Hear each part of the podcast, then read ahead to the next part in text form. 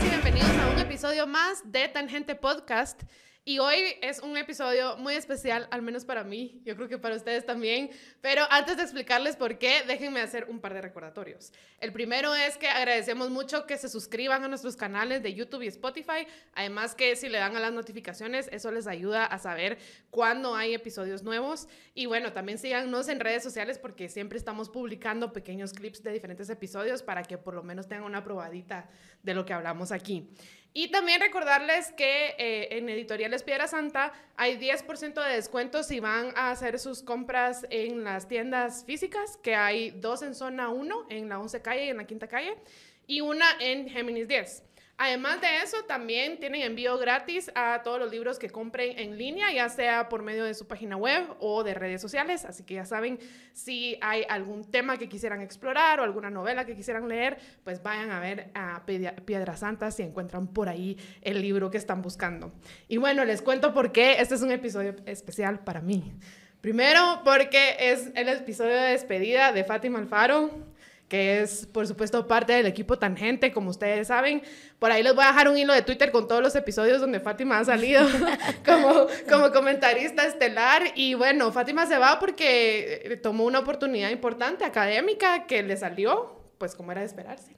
Y, y, pues yo estoy muy orgullosa de ti, Fátima. Gracias, la verdad es que Tangente, desde que estábamos en Fíjese qué, me ha permitido aprender mucho y también em, creo que los aportes que he dado... Eh, vienen desde una postura que intento ser crítica, pero también intenté aportar desde, desde lo que sabía y espero que cuando regrese pueda aportar todavía más.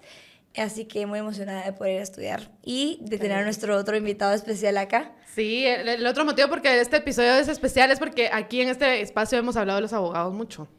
Qué terrible. sí, y con razón, y hemos hablado mal. Pero la verdad es que Alfredo es uno de esos abogados que tú decís, a este, este sí tiene mi admiración, pues porque cuando este país te sorprende y tú decís como, todo se está yendo al carajo, qué impotencia, buscas y, ahí, está.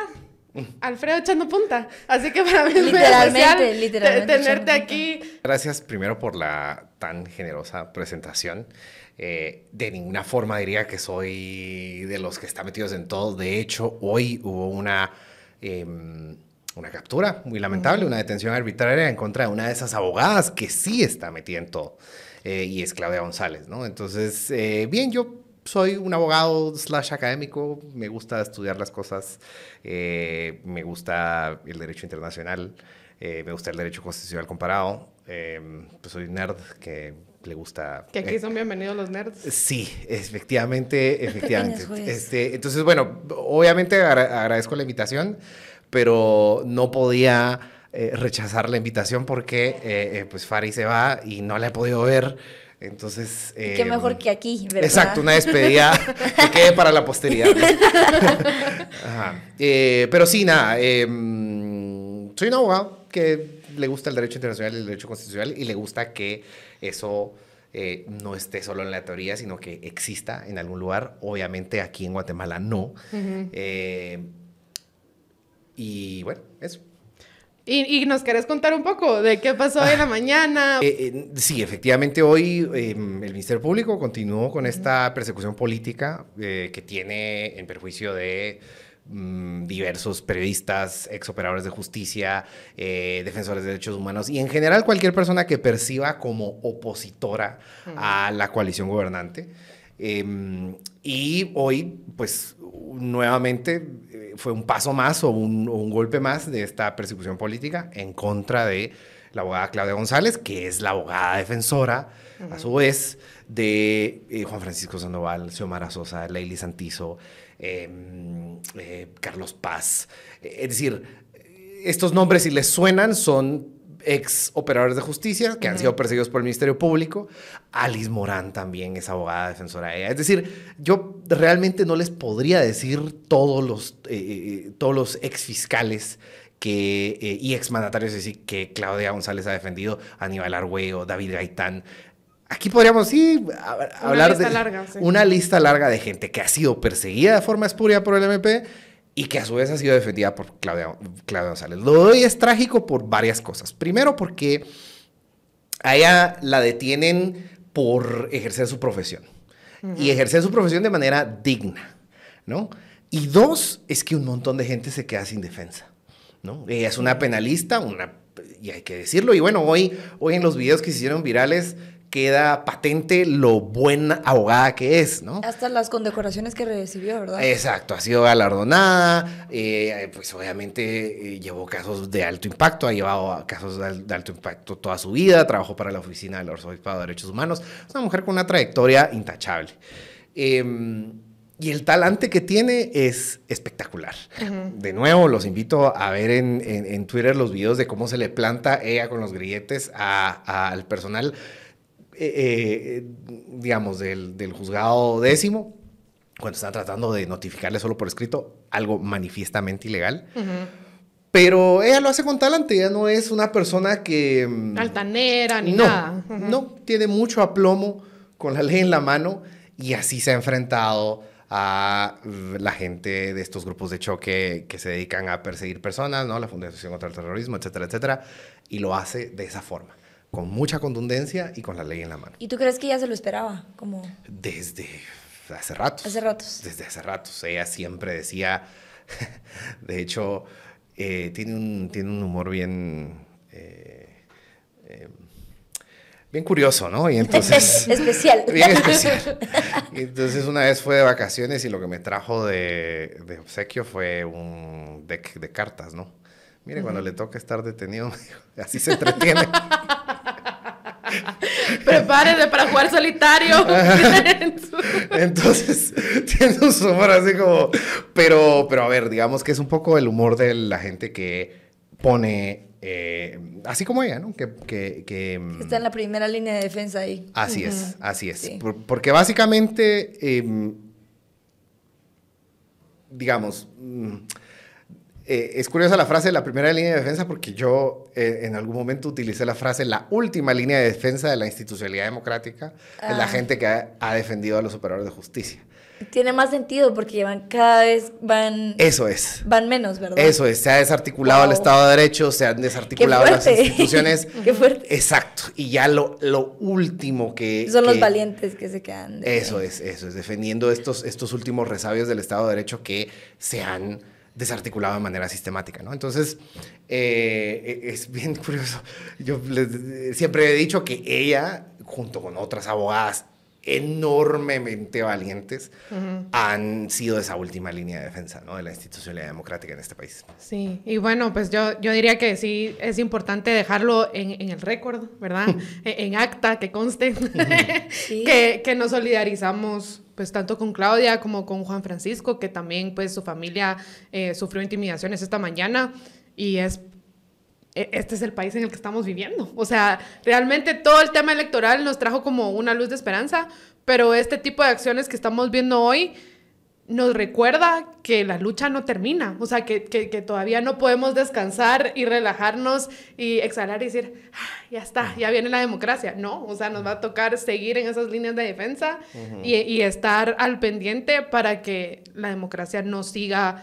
Eh, digamos, que no siga habiendo ese retroceso democrático o ese desmantelamiento del Estado de Derecho, como tú lo llamabas. Y es que como, o por lo menos lo que yo percibo es que los ciudadanos, eh, por ejemplo, con los resultados de, de Semilla, sí perciben muy bien la narrativa de la corrupción. Uh -huh. eh, lo, lo, tienen más como que cuánto se roban, lo que podría verse de infraestructura, las mejorías que podría haber hecho el Estado, los hospitales que no tienen insumos, etcétera. Eso, eso es una parte importante. No, no, no estoy minimizando ese problema, uh -huh. pero cuando hablamos de las huizachadas del sector justicia, es algo mucho más difícil de comprender y de entender cómo es que está cooptado, porque se, se, esconde detrás de los legalismos.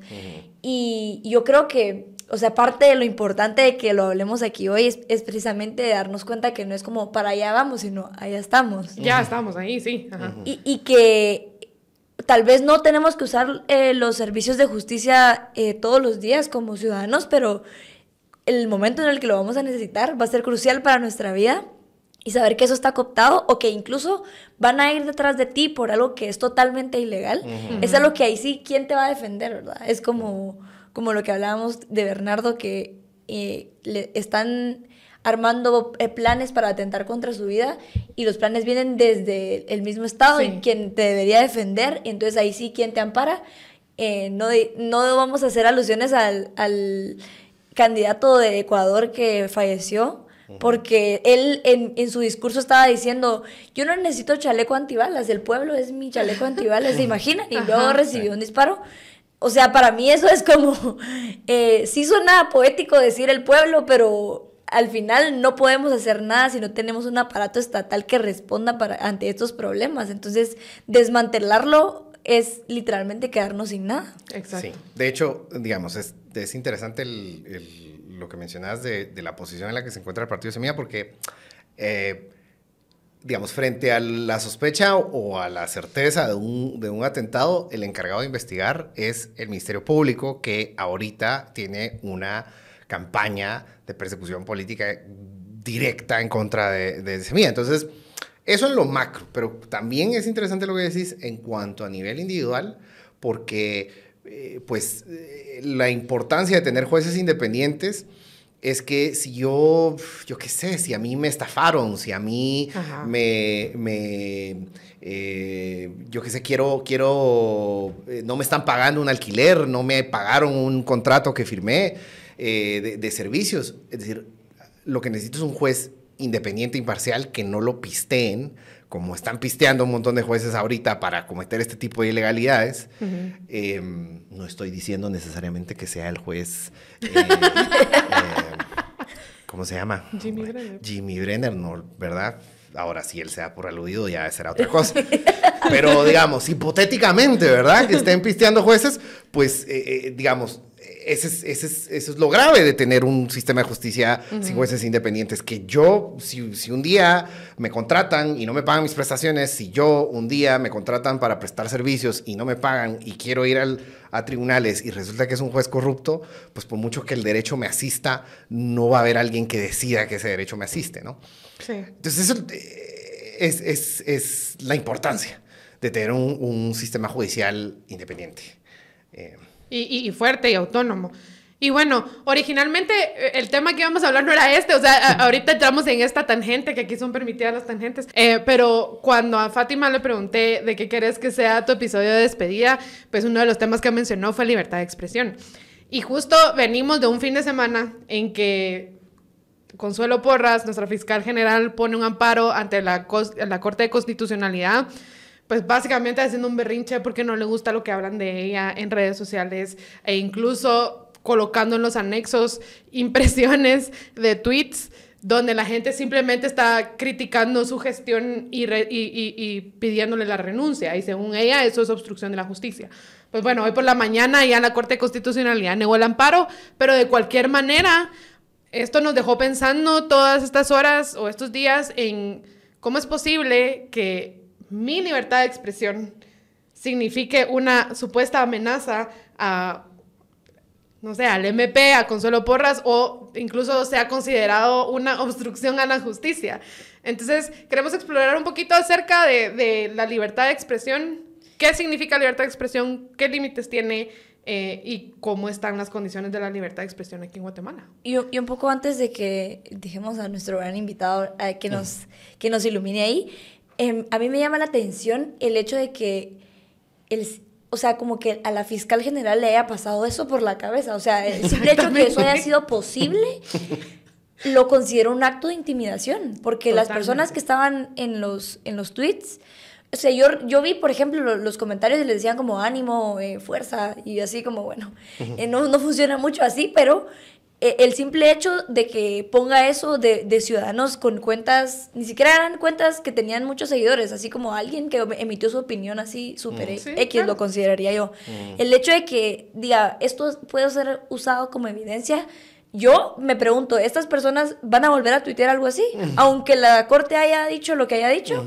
probablemente no. Es como decir, mira, te estoy viendo, el alcance de lo que estás publicando, por más que no tengas tantos likes, igual y te puedo ver. Y para mí, eso o sea, eso tiene muchísimo peso. Pues no, no, no, no entiendo cómo lo considero posible, pero las consecuencias, que seguro es lo que vamos a hablar ahorita, son innegables, pues. Sí.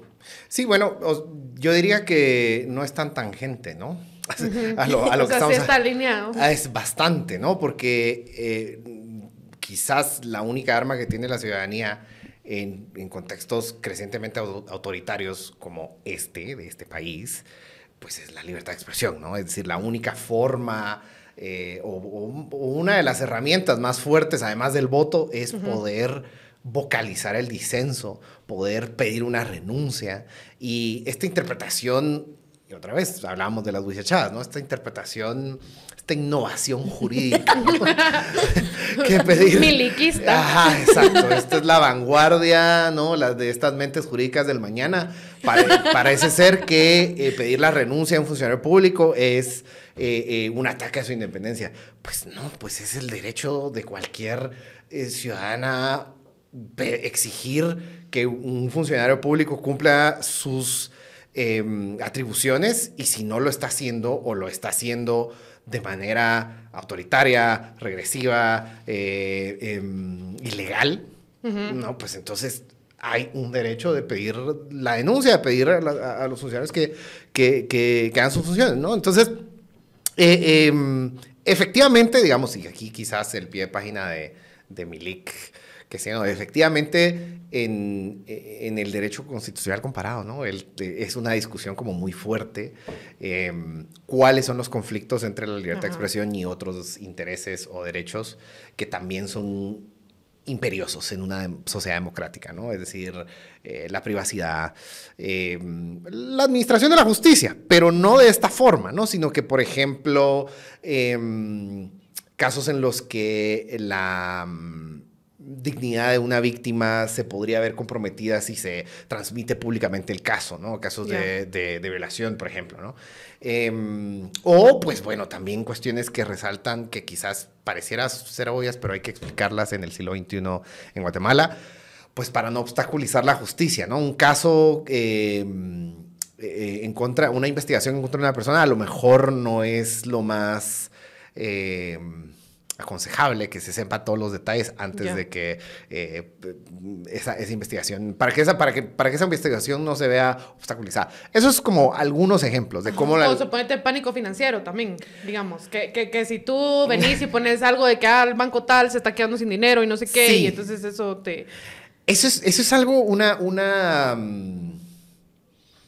una, entiendo, bueno, puedo estar equivocado, pero entiendo que es un tipo penal bien guatemalteco Creo, estoy equivocado, puedo estar equivocado.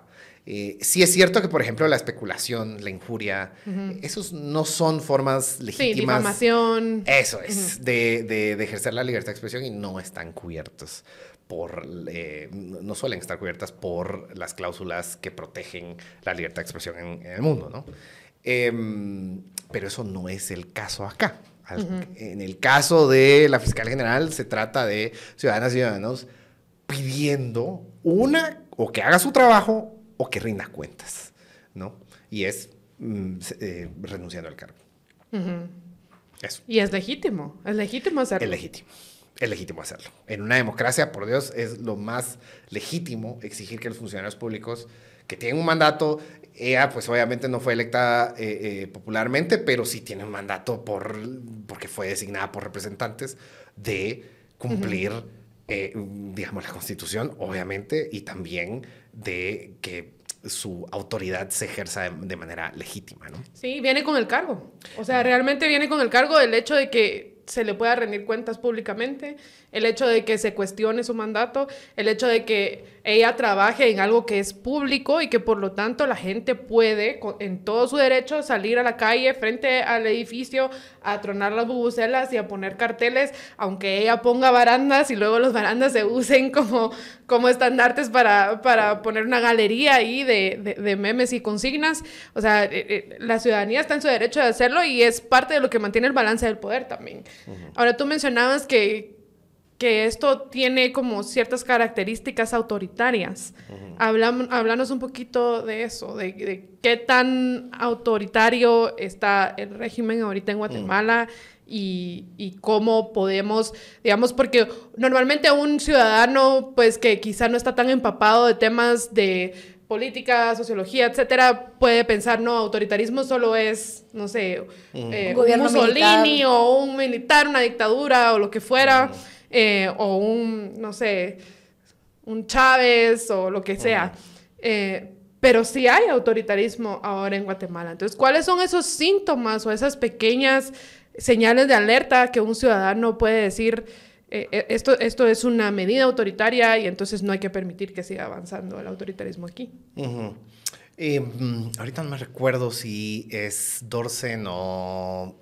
es un constitucionalista estadounidense que mm, tiene una frase bien simpática sobre esto, ¿no? Y que es como una de las pruebas de salud de una democracia es que tanto se puede criticar a funcionarios públicos, hmm. ¿no? Entonces, em, y claro, y esto no solo se refiere a mm, que una crítica a un funcionario público tenga una consecuencia legal, sino que tanto está dispuesto un ciudadano o una ciudadana a públicamente criticar a un funcionario público, ¿no? Y entonces estas acciones eh, de, de, eh, a ver, no diré criminalizar, porque efectivamente no, no, no, se está iniciando un proceso penal en contra de estas personas, pero el hecho de una acción legal basada en este tipo de opiniones es eh, una consecuencia en contra de una consecuencia de ejercer la libertad de expresión, ¿no? Eso no es normal en las democracias. No es normal no es normal que la jefa del Ministerio Público de un país se sienta amedrentada por la crítica pública. Y entonces, bueno, ya entrando como a la... Eh, a los términos del leguleo, ¿no? en, el, en el, en, típicamente, em, digamos, el derecho internacional, por ejemplo, em, divide el tipo de discursos que son protegidos y discursos no protegidos. ¿no? Vamos a hablar de los discursos, no protegidos después, pero uno de los discursos que tiene mayor protección en el derecho internacional es el discurso sobre asuntos de interés público. Entre ellos se encuentra el desempeño de un funcionario público. ¿no?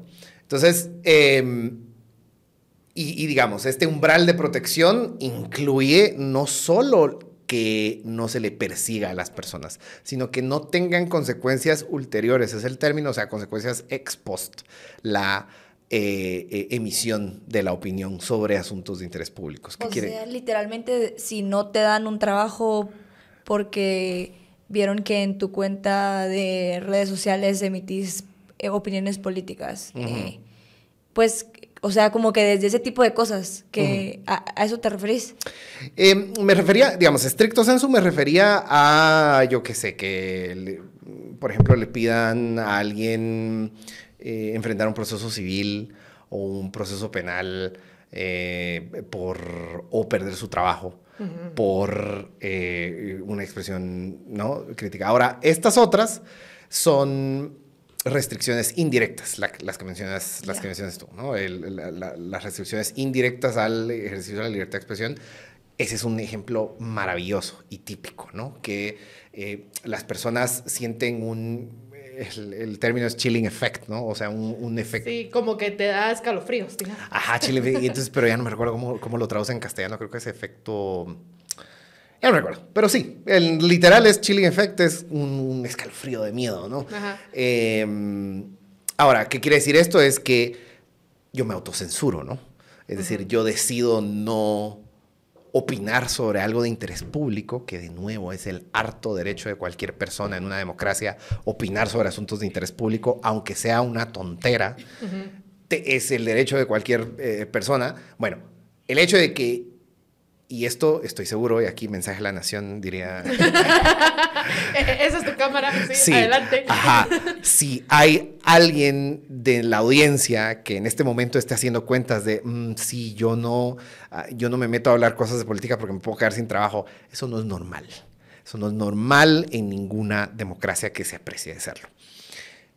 Eh, entonces, esas son restricciones indirectas a la libertad de expresión. a mí lo que me llama la atención es como que hay un juego de percepción ahí. O sea, en donde lo que no es normal en última instancia es que yo perciba que al Estado es algo a lo que le tengo que tener miedo. O sea, que la forma de, expresarse de personas que viven en democracias eh, plenas, podríamos decir, es no, el Estado me debe a mí porque yo pago impuestos, el, Estado me responde a mí, yo tengo los derechos. Incluso hay personas que se, pasan en exigir, pero eso es otro tema. O sea, lo, principal es cómo percibo yo como ciudadano mi relación con el Estado. Y claramente desde el momento en el que sentís un poco de censura. No importa si no van a tener las consecuencias que tú estás mencionando, pero el simple hecho de que yo tenga miedo de que alguien me puede vigilar, que me pueden pinchar el teléfono, de que, o sea, solo eso ya no es normal. O sea, eh, tenemos que empezar pensando que la percepción que tendríamos que tener con un Estado es aquel que garantiza nuestros derechos, no aquel al que hay que mejor vivir sin él y evitarlo a toda costa y mejor si no me meto ahí en esos asuntos turbios. Pues. Sí, como decía la Barbie de Toy Story 3 o 4, ¿cuál era? que dice algo así como eh, el, el, poder de la, la, autoridad del Estado deriva del consentimiento de los ah, ciudadanos o de los gobernados. algo así, ¿ya te recuerdas? pero es que te imaginas que son esas cosas tan pequeñas de cultura pop que tú decís, es que esta persona percibe diferente cómo se relaciona con el Estado y aquí solo no contás, no solo no contás con él, sino le tenés un poco de miedo. Mm. Y eso... O mucho miedo. Y, esa relación del Estado, y ojo, también aquí, eh, digamos, yo diría, otra vez, ¿no? Aquí ya sesgo del leguleo, ¿no?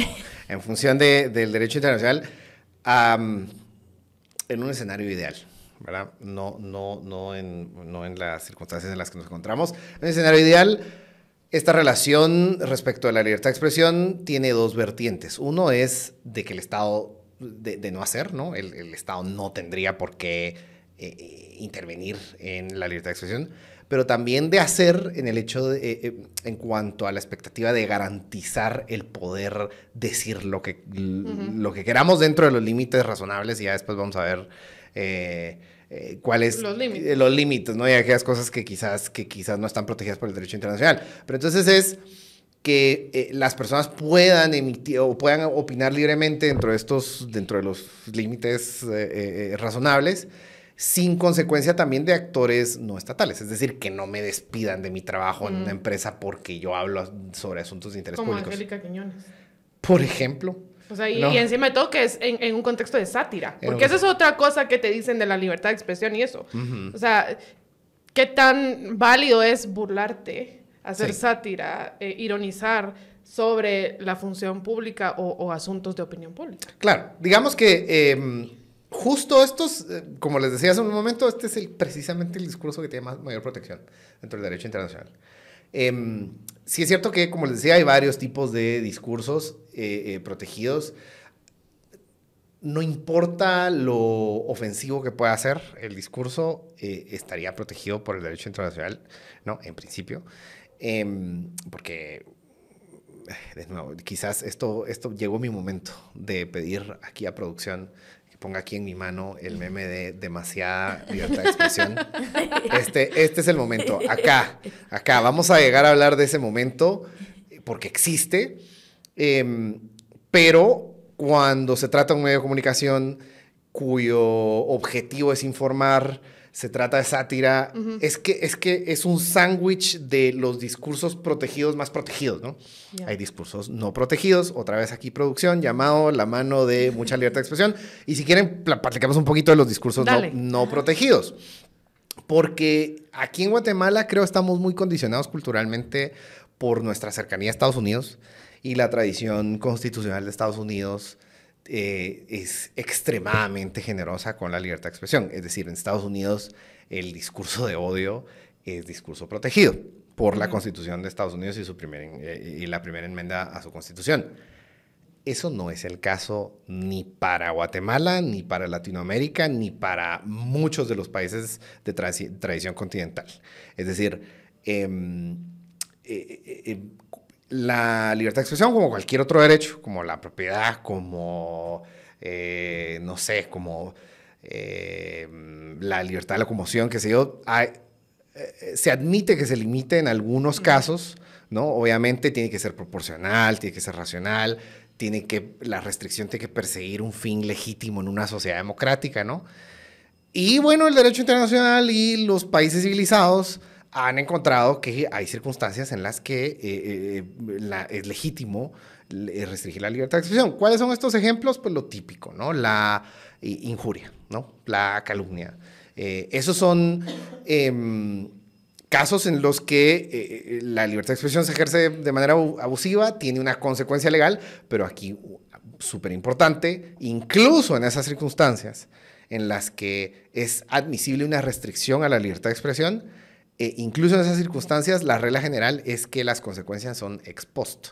Como por ejemplo en, en, temas tipo campaña negra o campaña de desinformación. Ajá. ahí sí hay límites, pero tendría que ser expuesto. Claro, digamos que hay consecuencias ulteriores, es el término del eguleo. ¿Qué quiere decir? Bueno, que si ustedes dañan mi reputación, pues entonces yo tengo derecho a buscar reparaciones civiles por, esos, por, por eso, por ese daño a mi reparación. No a, a censurar de de antemano a eso básicamente. Claro, la prohibición general y la regla general, y esto sí es como común a la mayoría de sistemas constitucionales de, lo de los que yo tengo conocimiento, em, es la prohibición de la censura previa. Y ese es el estándar también de, eh, por ejemplo, de la Convención Americana de Derechos Humanos, que es el instrumento eh, de derecho internacional quizás más importante para, para las Américas en materia de, de derechos humanos. Hay una prohibición de la censura previa con incluso esa prohibición, que es una regla general muy común en la mayoría de constituciones eh, eh, o sistemas constitucionales eh, occidentales, incluso la, censura previa, la prohibición de la censura previa tiene excepciones muy específicas. Em, la, pornografía infantil, por ejemplo, ahí hay censura previa, claro, obvio. La instigación a cometer genocidio, ¿no? Porque, pues, de plano, ¿verdad? Eh, no podemos... Eh, sí, como hacer esa apología, ya. Correcto. Digamos, ahí sí hay un... O, pasar la consecuencia de que pase, ¿va? o sea, no... Correcto. Una vida, no... Eh, eso es, son... Ajá, entonces, de ahí la importancia, digamos, y, y la circunstancia tan excepcional que admite que la censura previa sea posible en algo tan extremo. Y la otra es espectáculos públicos por temas de salud pública, que sé yo, o sea, es decir, habría, entre comillas, censura previa, eh, porque no se permite un espectáculo público, por, pero por cuestiones de salud. Cuando había COVID, suponete, o si hay algo que, que, ponga en peligro la salud de la gente que va a ir a ver ese espectáculo. Correcto. Correcto, correcto. Eso. O sea, que básicamente hablamos que hay discursos que entran dentro de, lo que está protegido, pero dentro de eso, o sea, podemos jugar dependiendo del país en el que estemos. Ah, bueno, sí. Digamos que lo, el alcance de la protección, o sea, qué es discurso protegido, sí varía un montón, dependiendo de los países. Es decir, em, el alcance, por ejemplo, de la privacidad, digamos, condiciona el alcance del, discurso protegido. y bueno, yo creo que conforme el Internet eh, y las redes sociales se asentan a, lo que son, pues vemos más eh, eh, legislaciones, por ejemplo, para proteger de revenge porn, ¿no? De, esta pornografía de venganza, ¿no? De, esto me imagino la audiencia de ustedes. Pues, la verdad es que no conozco, pero no lo google. sí, no lo. Digamos que, que, es como em, consecuencias legales para exparejas que hacen públicas ah, ya. las, ajá, entonces explico para la audiencia, ¿no? Eh, es decir, en, México, ya no me recuerdo cómo se llama la, norma en particular, en Estados Unidos, en varios estados de Estados Unidos, y hay legislación para consecuencias legales de, de orden penal o civil, dependiendo. Para aquellas exparejas que con la intención de dañar la reputación de su, de, su expareja, pues hacen públicas las fotos íntimas de, ¿no? Eh, las nudes, ¿no? Así como en términos, en términos muy coloquiales. Para que, para que entiendan la chaviza. para que entiendan la chaviza, ¿no? Entonces, eso en de manera más creciente eh, se están generando legislación para que eso tenga consecuencias, ¿no? Em, eso hace 25 años, 30 años, ni siquiera era un problema, ¿no? Eh, porque el, Internet es una herramienta de difusión tan eh, eficaz que pues antes, yo que sé, en tiempos de nuestros papás abuelos, yo que sé, el VHS, pues no podían hacer muchas copias de VHS con la, ¿verdad? Y repartirlo. no, no funcionaba. Entonces, entonces ahora pues con el Internet pues obviamente es mucho más grave, mucho más fácil generar un daño claro. altísimo a la integridad, a la, a la integridad de una persona. Entonces un ejemplo de algo que eh, podría haber sido considerado discurso protegido hace 20, 30 años, ¿no? una, una grabación íntima entre dos personas, ahora no lo es y van a haber consecuencias. Pero digamos, esto es, eh, y esto va variando dependiendo de las legislaciones, y esto va un poco a lo que decía em, hace algún momento de que em, estos límites los encontramos en, distintos aspectos de la, vida diaria y que dependen de Em, de incluso la importancia que se le da en un país determinado a la libertad de expresión. Eh, hay también eh, cuestiones vinculadas al, privilegio de los periodistas sobre eh, sus fuentes, la intersección con otros derechos, la religión. En algunos países la, religión ocupa un espacio muy importante, digamos, en países, en los países del Medio Oriente, entonces la libertad de expresión sí, pues se limita. Se limita aún más, ¿no? Em, pero bueno, la cuestión es, em, digamos, yo creo que las, los takeaways de acá es, hay discursos especialmente protegidos, la protesta es uno de ellos, em, la protesta sobre asuntos de interés público tiene una protección reforzada, digamos, o adicional. Y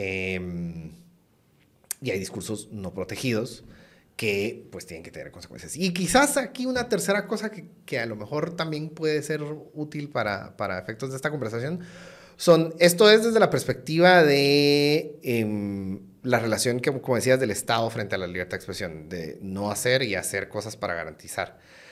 Pero eso no quiere decir que esto sea plenamente aplicable a la relación que puede tener la sociedad respecto a algunos, de algún, tipo de expresiones. ¿Qué quiero decir con esto? Esto lo, es casi que un meme ya en Internet, que es como libertad de expresión, no significa libertad de consecuencia. Y entonces aquí viene la funa. La funa y el tema de funar a la gente y las consecuencias. Cancelación. La cancelación, ajá, etcétera, etcétera. Entonces que dicen que la, que, que, la, que la cancelación o la funa es una violación a la libertad de expresión. Mm, no necesariamente. Desde una perspectiva liberal podríamos decir que ese tipo de mecanismos, así como el ostracismo, se utilizan para corregir ciertos comportamientos que el Estado no va a corregir porque no le compete. Correcto. Digamos, son consecuencias sociales. Entonces vengo yo y digo, sí, la violencia contra la mujer es culpa de la mujer, ¿no? O sea, la, la... sí. no lo digas, no lo digas, por favor. Ah, no, no, no. O sea, pero por ejemplo, bueno, e-, ese caso es interesante porque podríamos decir que la persona que escribió eso tiene un cargo acerca en una institución que hace investigación. Mm. Entonces, pero digamos que no tendría consecuencias penales, pero una institución respetable sí debería mm. tener dar consecuencias o, o, dar la cara eh, a eso. Es como el, cuando estaban diciendo que la, ¿cómo se llama? es, fea.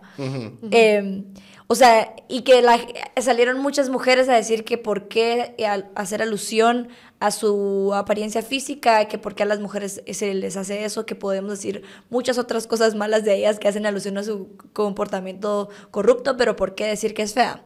Eh, y podemos decir, bueno, eso es, puedes pensarlo como, como que tal vez no es tan ético y por eso es que después eh, salió República, ¿verdad? A decir que iban a quitar el video. Pero no es como que puedan existir algunas consecuencias penales por eso, porque al Estado no le compete hacer ese tipo de correcciones. Y, eh, ahí es como lo que les decía el discurso protegido. Incluso los, las expresiones ofensivas son discurso protegido. El Estado no tiene por qué generar consecuencias ulteriores respecto de expresiones ofensivas o, o, por tontas que seas. Entonces, eh, volvamos al ejemplo de, no me recordaba de ese, ejemplo, pero bueno, digamos, en la misma línea, ¿no? Alguien dice una tontera en, públicamente como, ah, esa mujer la violaron por, por la ropa que utilizaba. Sí, ¿no? porque llevaba minifalda. Es extremadamente ofensivo, es extremadamente tonto, pero tiene derecho a ser extremadamente ofensivo, extremadamente tonto. Ahora bien, también hay un derecho legítimo de eh, eh, hacer la funa, ¿no? Es decir, pues... De el- hacérselo saber que de- es extremadamente tonto. Exactamente. Entonces, el- el- el- los individuos, pues también en, su, en el ejercicio de su libertad de expresión, tienen la libertad de decir esa, esa, eh, esa expresión es, es extremadamente tonta, ¿no? Em, e insensible, ofensiva, ¿no? Claro. Este es el ejercicio legítimo de la libertad de expresión en una democracia. Em, y entonces, bueno, en, en- en cuanto a decir barbaridades bajo, la, bajo el manto de la libertad académica, también es cierto que es algo objeto de debate, no solo aquí en Guatemala, sino en muchas partes del mundo, y es, bueno, ¿hasta dónde llega? Porque sí, efectivamente la libertad académica genera una protección, ese es otro tipo de discurso que está especialmente protegido, porque bueno, la- en, en- en- las, en- universidades se supone que eh, es un espacio justo para la... eh. Para el debate, para el cuestionamiento, ¿no? Pero, y está bien, hay un derecho legítimo a decir barbaridades. Pero em, la consecuencia social de decir esas barbaridades no es objeto de regulación. También puede haber una consecuencia social y la persona que emite la opinión, la barbaridad, la Tiene que estar preparada para, Para las recibirlos. consecuencias. Claro, sí. Y- y la otra cosa también es que yo creo que esta sociedad, o, o bueno, no sé si es generacional o solo a- así se ha vuelto la sociedad últimamente, que existe esa falsa ilusión que para todo tenemos que estar de acuerdo, tiene que haber consenso, o uno tiene que tener la autoridad, la autorización y la aprobación de todos los demás. Por ejemplo, hay, hay un divulgador científico que admiro mucho y sigo en todas sus redes sociales, que se llama Hank Green. Y a él muchas veces le preguntan como, mire, yo soy papá, tengo a mis hijos, eh, y los anti-vaxxers me vienen diciendo que no vacune a mis hijos. Entonces, ¿qué hago? ¿Cómo les digo? ¿Cómo les convenzo? ¿Cómo les explico? Y entonces él les dice, ni les convenza ni les explique. Es como, eh, el antivaxxer viene y te dice, no vacunes a tus hijos, por favor. Y tú les decís, gracias por tu preocupación, vas y vacunas a tu hijo. Es que no necesitas que el antivaxxer esté de acuerdo contigo, ni que te dé su, apro- su aprobación, ni que autorice, ni nada. Pues, entonces lo mismo aquí con la FUNA, digamos. O sea, alguien puede venir y hacer un comentario eh, controversial, que mucha gente esté en desacuerdo y quiera cancelarle o funarlo, y de verdad necesitas la aprobación y el consenso de la gente que te está funando. O sea, si esa es tu opinión, dale, decila y no necesitas que todo el mundo esté de acuerdo contigo, ¿no? Sí, pero hay que estar listo para las Para las consecuencias. consecuencias, claro. O sea, Sí. o sea, en especial si sabes que es un tema en el que, en el que va a haber consecuencias. Y la otra cosa, y de nuevo, esto ya estamos fuera de lo normativo, ¿no? Aquí quizás ya estamos como más en lo moral, lo ético, y es como las, em, los alcances de esa responsabilidad en la posición que uno se encuentra, ¿no? Bueno, quizás puedo hacer un comentario leguleo porque obviamente, ¿verdad? El milic. pero, pero entonces, por ejemplo, la Comisión Interamericana sí considera que las expresiones públicas de funcionarios públicos en el ejercicio del cargo eh, digamos, merecen un escrutinio adicional porque sí tienen impactos. Claro. Están en una posición de poder. Correcto. Y entonces uno podría hacer la analogía o, o el mutatis mutandi, ¿no? Con alguien que está en una posición de poder en una institución académica o alguien que está en una posición de poder, em, eh, no lo sé. em, ¿En un medio? En un medio de comunicación, por ejemplo. Lo que pasa es que en el- los medios de comunicación, por la naturaleza Tienen otro propósito. tienen otro propósito. Y tienen, y el estándar, por ejemplo, otra vez el tipo de discursos protegidos es tan alto que lo que exige el derecho internacional para generar consecuencias ulteriores para lo que diga un periodista es que hay que demostrar la real malicia, se llama, ¿no? ¿Y, qué, ¿y qué es esta O sea, real se puede malicia? confundir y... y- Eso es. Y no, y no necesariamente tiene, tiene que tener consecuencias. Sí, es que si no, no tendría sentido. O sea, tendrías que ser perfecto para poder Eso es. ejercer. Y, Eso es. Ya. Entonces, lo, lo que hay que demostrar para la consecuencia legal, la que sea, normalmente tiene que ser de orden civil, es que el periodista sabía que estaba mintiendo, sabía que no era la información correcta y aún así decidió eh, hacer pública la información que menoscabó la integridad, la, la, la reputación de, de, otra persona, ¿no? Eso es algo bien difícil de probar, perdón. No, y, y, ya, y yo ya estoy pensando en otra cosa, pero sí, sí ya terminó este punto, porque hace un ratito decíamos lo del autoritarismo, ¿no? que, que, tú decías, uno podría pensar, vamos a llegar a ese punto, pero en realidad ya estamos aquí. Hablemos de qué significa ese ya estamos aquí mm. y cómo salimos de aquí. Claro a mí me gustaría, o sea, yo creo que estos espacios son importantes precisamente por eso, porque necesitamos disentir y, mm. y en la manera en, la que nos incomodamos hablando de política, de religión, de, incluso de fútbol, eh, nos ese callo de la tolerancia, pero también de aprender a discernir qué argumentos sí, qué argumentos no, eh, nos vamos haciendo más familiares con eso y la cultura de, debate yo sueño algún día que, que, crezca, por lo menos iniciando en los ambientes académicos que sabemos que incluso en las universidades ¿no? de aquí no se fomenta. Pero es muy importante estar en desacuerdo con, con, lo que sea. Y a mí me llama la atención el, el caso hoy de, de, Samuel Pérez, ¿verdad? Que salió un video donde estaba ebrio y la gente eh, lo criticó mucho y habían personas que decían que a otros diputados eh, hubiera sido las consecuencias, como que sus fans hubieran sido más críticos con ellos, pero mm. a, este, a este diputado se le va a dejar pasar. Y yo digo, yo creo que es al revés. Eh, la, mi, por lo que percibo es que a los diputados de oposición o es, y que se les persigue incluso más. Y tenemos que ser eh, y lo hemos hablado en otros episodios aquí, como de, es cierto, no vamos a idealizar al político, pero también hay que aprender a discernir eh, el político de la persona. Y eso es un debate que hay que tener también como que es muy importante. O sea, las, las opiniones personales y los actos que las personas hacen eh, son distintas al cargo, eso no quiere decir que él no tenga que responder públicamente y que lo mejor que él pudo haber hecho es disculparse no solo ante las personas, sino con la misma persona que agredió. Em, entonces me parece también interesante ese debate que, que tenemos que discernir entre eh, las personas, y el cargo, lo que dice en, como persona y lo que dice como... A título personal. En, bueno, esto me lo decía un colega francés. De hecho, esto es shout out para José Luis Moreira, que, que, ahorita va a decir Francia y... No, em, no un colega francés me decía, mm, a nosotros no nos importa la vida personal de un funcionario público con tal que cumpla sus eh, funciones. Y eso es, una, eso es un bastante choque cultural, diría yo. Y, muy con el conservadurismo. De... O sea, yo no sé si se recuerdan, pero en casi todas las lecturas que hay, documentales, etcétera, de Winston Churchill, por ejemplo, toda, toda la gente decía, el tipo era un desastre en su vida personal. Ah, de hecho, hay un libro de, se llama Intelectuales, que hace una recopilación de la, de la vida de muchos actores políticos que han influido eh, eh, intelectualmente en el mundo occidental principalmente, y hablan precisamente de esos rasgos caóticos ah. que tenían.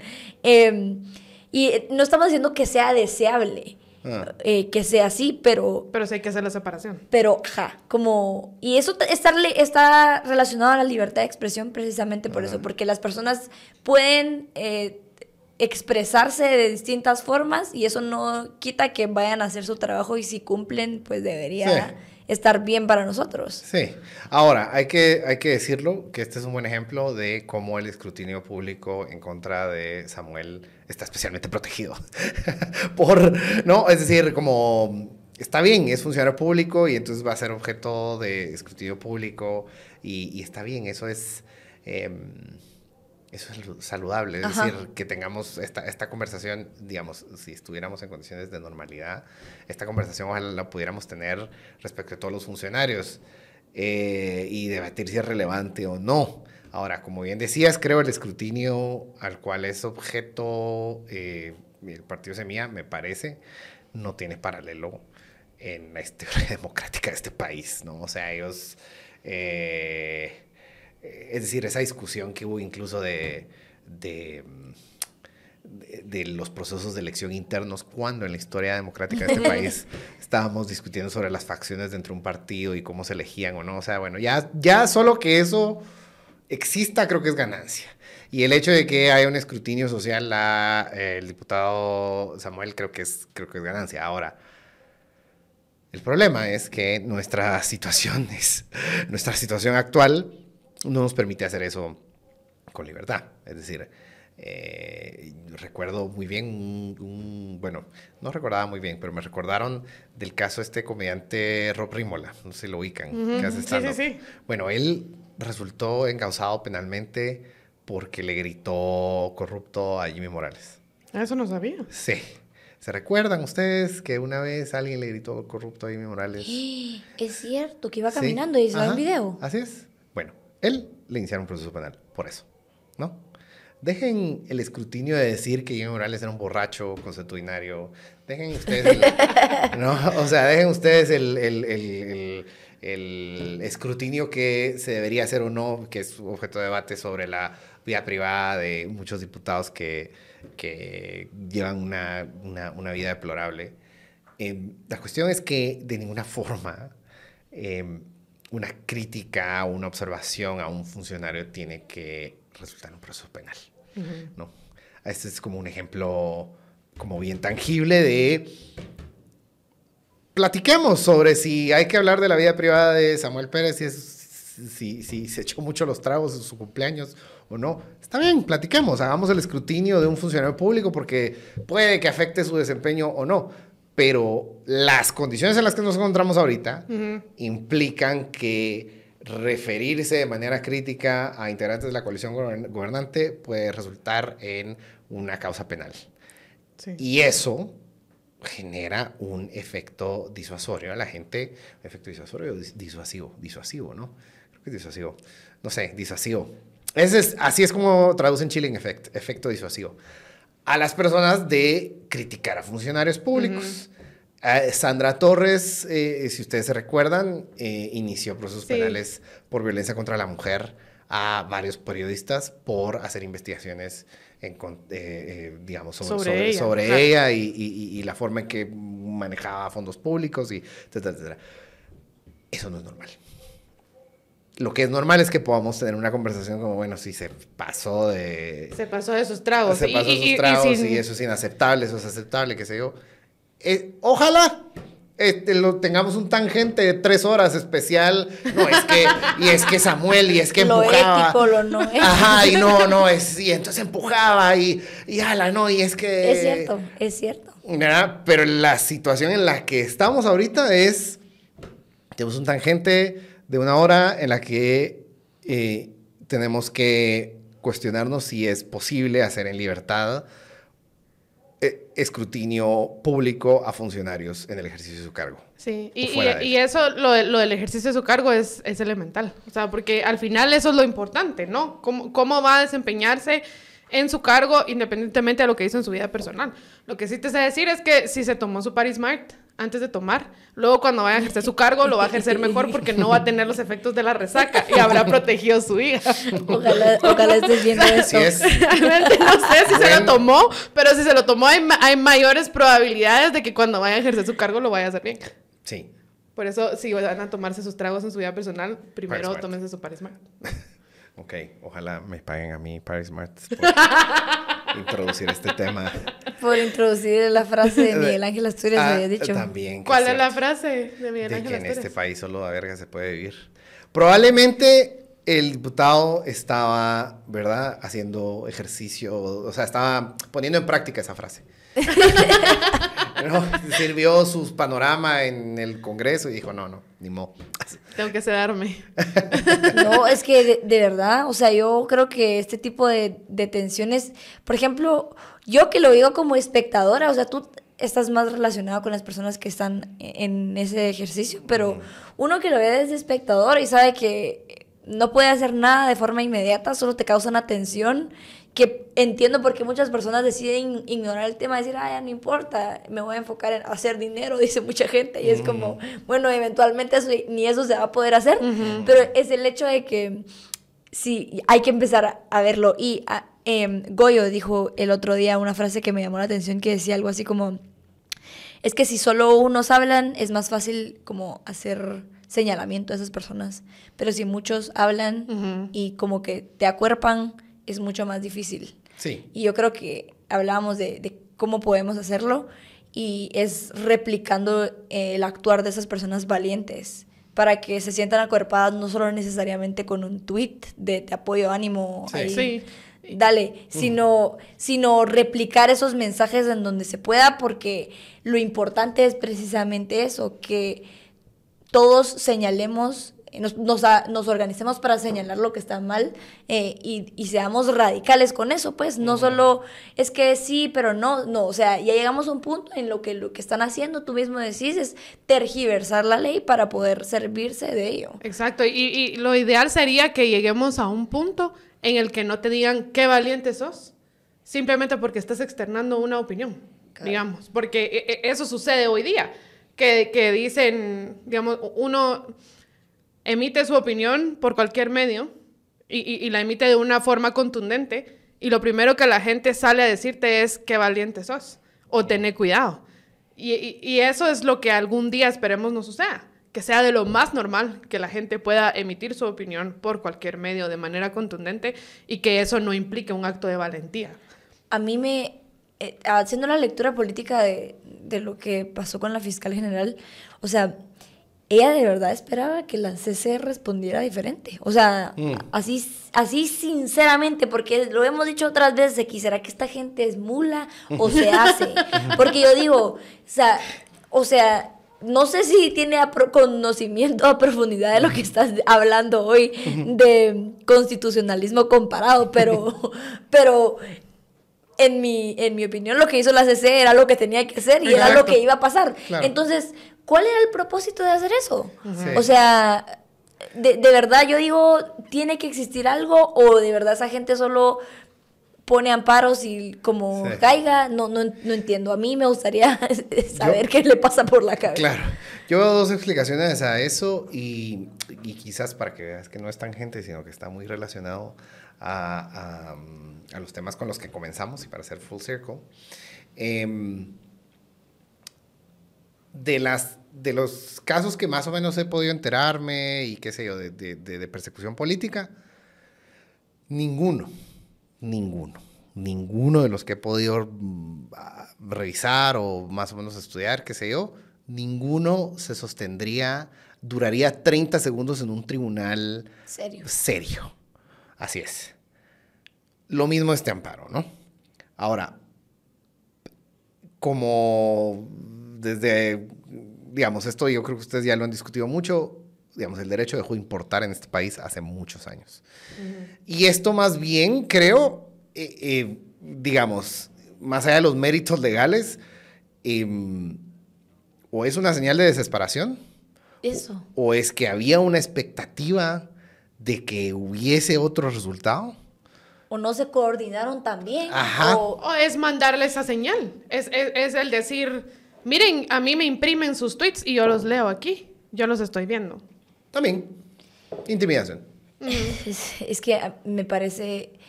Y, y eso es lo- a mí lo que me cuesta mucho de entender de ese actuar es precisamente eso, ¿verdad? A veces parece que se coordinan, a veces parece que no, pero la intención es clara, ¿verdad? Como que van a intentar por cualquier vía. Y ahí es cuando uno se da cuenta de que es evidente la huizachada de que intentan por donde sea meter y, y si le sale, pues qué bueno. y si no, pues probemos por otra vía. Pero es evidente, la desesperación a este punto creo que también es... Sí, Sí. totalmente. Sí, yo creo que, de- digamos, a todas luces demuestra lo aislada que está. Ujú. Eh, y eso es bueno, Sí, definitivamente. ¿no? Pero también es malo porque... eh, Entonces la desesperación aumenta y puede hacer de todo, dices las, tú. las medidas, digamos, es un, un animal herido, encerrado, pues es más peligroso, ¿no? Es más violento. Eso. Bueno, mis estimados, se nos acaba el tiempo. Yo no sé, Fátima, este era tu episodio de despedida. ¿Hay algo más que hubieras querido hablar? Que discutir? espero yo que el nivel de los tangentes eh, vayan por la dirección de lo que decía Alfredo y que podamos tener discusiones, que no sea solo eh, alarmarnos acerca de la coyuntura y recordarle a la audiencia que de verdad estamos en un punto crítico, sino que eh, tengamos cada vez discusiones de cómo podemos mejorar con mejores propuestas. Yo de verdad espero regresar a una Guatemala un poquito, un poquito mejor, aunque sea. Y ha sido un gusto compartir con todos ustedes. Eh, la persona que me dijo que me parezco a Kylie Jenner antes de tunearse, no lo voy a olvidar. No sé si es bueno o malo todavía. Ya me dijeron que ya me dijeron que ya no borran los comentarios porque ya no ya no en algún momento se pensó si se borraban los comentarios o no los videos. Después fue mm. como la libre expresión y mm. que cada quien diga lo que sea, así que pero, no, pero no libertad de consecuencias, ¿va? Entonces, el que, el que puso que Fátima se parece a Kylie Lo voy a funar. es broma. esa es su consecuencia. es broma, pero espero que sigan eh, escuchando tan gente y que sigan proponiendo temas acerca de lo que les gustaría aprender y conocer, porque yo creo que tenemos siempre invitados de lujo. La sí, y con esto que decías ahorita, eh, justo y hablando de Rob Rímola y el stand-up y la sátira, eh, hace poco fuimos a un stand-up show del colectivo WhatsApp y ahí Canchinflin Hero hacía una broma donde decía como que él soñaba con que en Guatemala, cuando Berta Michelle Mendoza eh, escribiera alerta urgente, fuera para decir algo así como le cambiaron el concentrado a los animales en el zoológico y ahora están descontentos y no que tenga que ser alerta urgente y a lo que ya estamos acostumbrados cada día, que básicamente es violencia psicológica en contra nuestra porque no sabemos por qué tenemos que estar alerta y qué es lo urgente, ¿no? Ojalá algún día una Guatemala donde no tengamos que preocuparnos cada mañana para preguntar con qué salieron ahora, ¿no? Y bueno, pues gracias, gracias Alfredo por atender a la invitación a pesar de que te tocó un día tan difícil. Y gracias a ti Fátima por todo, por, por estos episodios que estuviste en Tangente, por ser parte del equipo te deseamos todo lo mejor y yo estoy segura que vas a ir a brillar allá y aprender un montón, disfrutar mucho esta experiencia. Y gracias a la audiencia por acompañarnos en un episodio más y nos seguimos escuchando. Muchas gracias. Gracias. gracias.